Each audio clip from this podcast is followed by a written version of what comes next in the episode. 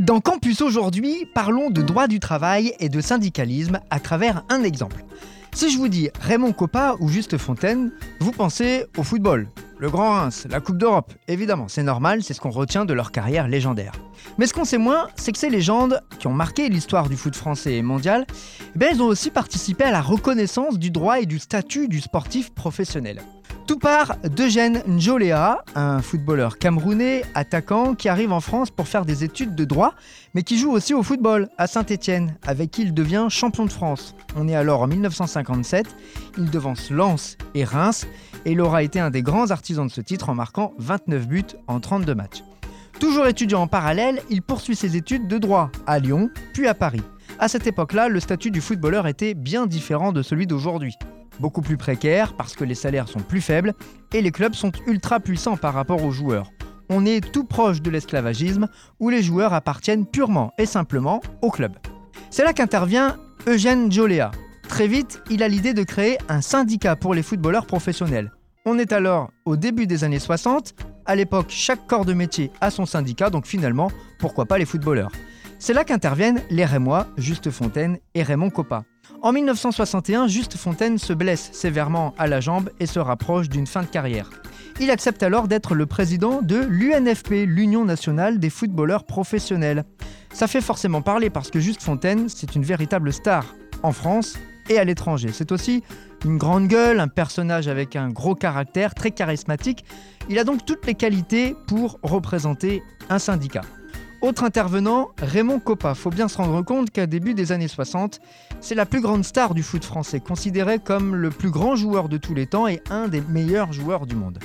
Et en 1963, il donne une interview au journal France Dimanche et crée la polémique en disant Les footballeurs sont des esclaves parce que le footballeur est la seule personne au XXe siècle qui peut être acheté ou vendu sans qu'on lui demande son avis.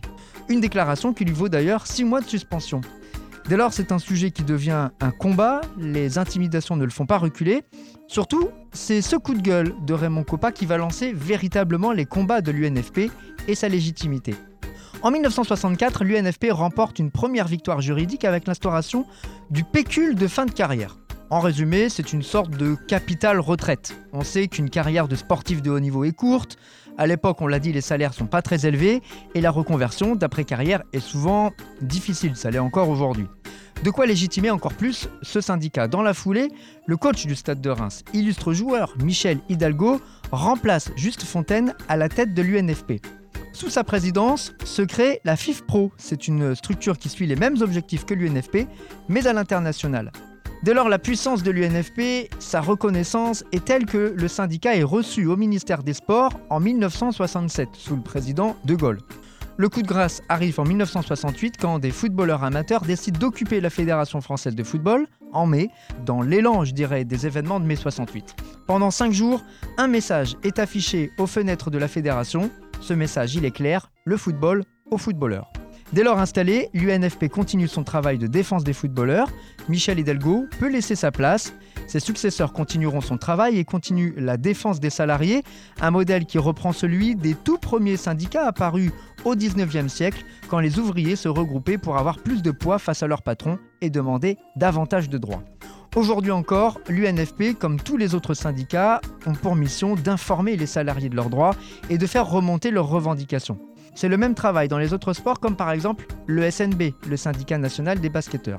A noter que la France est l'un des pays d'Europe les moins syndicalisés. Moins d'un salarié sur 10 est aujourd'hui syndiqué en France. C'est 4 fois moins qu'en 1960, à l'époque où les droits des salariés, comme les footballeurs, étaient bien loin d'être acquis.